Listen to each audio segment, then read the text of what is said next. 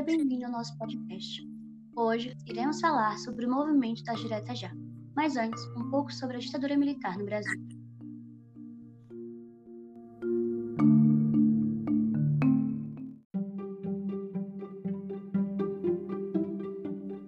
Esse regime começou devido a um golpe dos militares no governo de João Goulart em 1964. O regime foi dividido em linha moderada e dura. Durante toda a ditadura, foram cinco mandatos.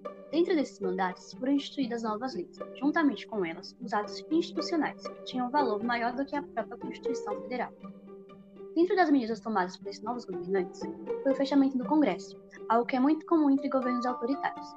Devido a esse e outros motivos, o Brasil começou a utilizar diversas perseguições, como exílios, mortes e censuras, para todos que iam contra a ditadura, principalmente no meio da comunicação, como novelas, jornais e músicas, o famoso DIP.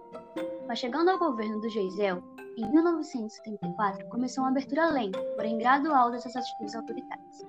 Mas somente no governo de João Batista Figueiredo, em 1999, ele criou uma lei, a Lei da Anistia, onde dava o direito dos exilados e presos políticos de serem libertos. Quando o governo de Figueiredo começou a chegar ao fim, a população brasileira se rebela totalmente contra a ditadura. Começa então, em maio de 1983, um movimento em favor das eleições diretas. As diretas já foi um movimento onde os cidadãos buscavam o direito do voto direto, sendo assim, poderiam eleger os seus governantes. Após 21 anos, a ditadura chega ao fim, Entretanto, os pedidos dessas manifestações só foram atendidos no ano de 1989, quando o candidato Fernando Henrique Collor ganhou as eleições, e assim o Brasil volta a ser um país com eleições democráticas.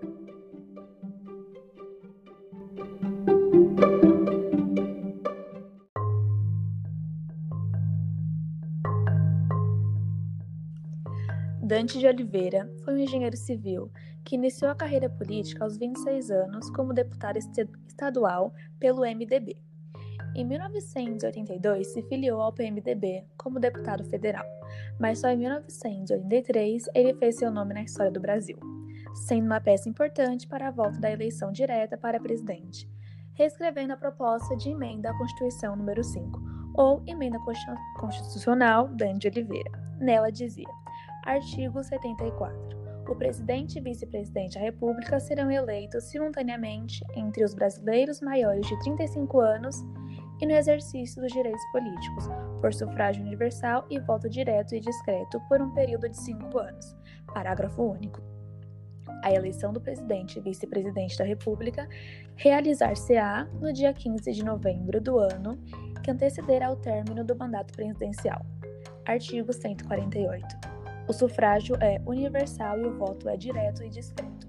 Os partidos políticos terão representação proporcional total ou parcial na forma que a lei estabelecer. Esse movimento passou a ser chamado Direta Já.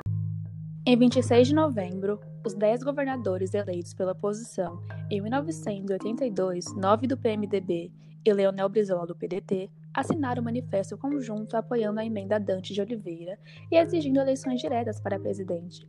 E no dia 27 de novembro de 1983 aconteceu o primeiro comício unificado das diretas já. Nas semanas seguintes, várias cidades foram fazendo manifestações cada vez maiores a favor. E no dia 16 de abril, o Vai no Anhangabaú reuniu um milhão e meio de pessoas, batendo recorde de manifestantes no país. Outro nome importante foi Ulisses Guimarães, que foi da oposição contra a ditadura, também apoiando as diretas já. Conhecido como Senhor Diretas, Ulisses passou a articular a campanha vitoriosa de Tancredo Neves na eleição indireta de 1984, após a emenda que instituía a volta das eleições presidenciais sem derrotadas. Cientistas, jornalistas, alunos, prostitutas, pessoas LGBTs, entre outros, também se reuniram contra a ditadura, apoiando o movimento Diretas Já.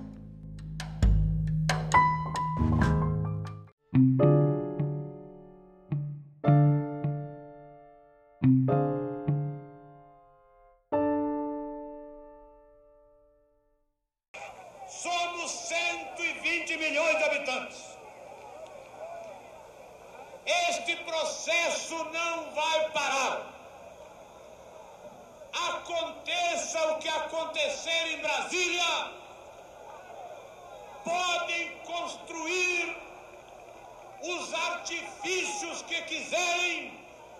Governo neste país só será estável só poderá existir mesmo é como o voto do povo brasileiro.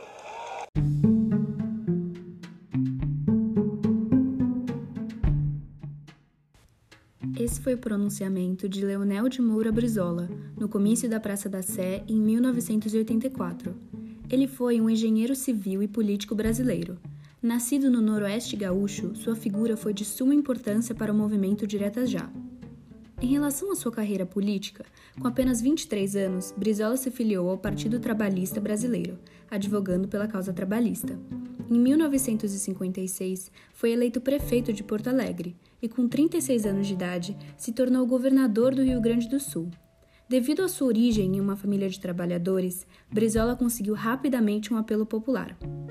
Mais tarde, diante ao golpe militar, o político articulou uma resistência, buscando impedir a instalação dos militares em Brasília. Porém, sua reação fez com que ele e sua família corressem o risco de serem presos. Por isso, ele se exilou no Uruguai, retornando ao Brasil somente em 1979, com a Lei da Anistia. Brizola não alcançou a presidência do país, apesar de sua popularidade, perdendo para Fernando Collor e, posteriormente, para o governo FHC.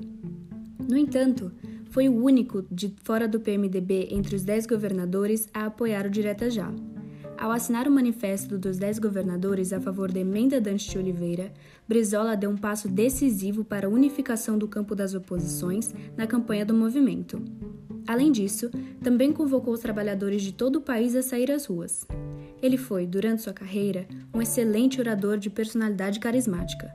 Com sua liderança, incentivava as multidões nos comícios. Ao longo de sua vida, também apoiou o movimento dos agricultores sem terra e liderou a campanha da legalidade, defendendo a manutenção da ordem jurídica e a posse de João Goulart após a renúncia de Jânio Quadros. Faleceu com 82 anos em 2004, no Rio de Janeiro.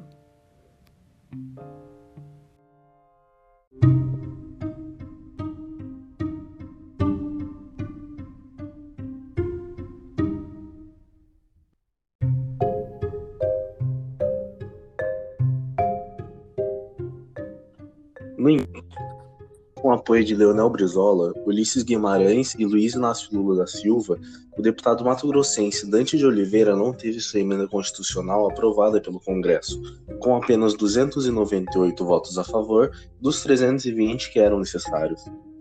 Com a derrota, só restava os articuladores do movimento negociarem o fim do regime militar.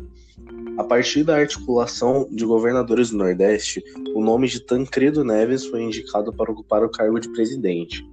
Após a eleição indireta, Tancredo Neves consegue se eleger presidente, apesar de sequer assumir porque ele morreu antes da posse. Assim, José Sarney acabou governando no seu lugar.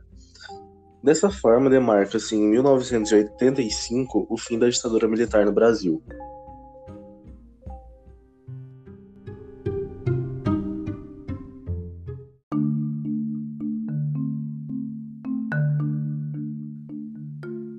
Esse podcast foi apresentado por Sara Beatriz, Camila Almeida, Catarina Amazonas e Eric Moreira.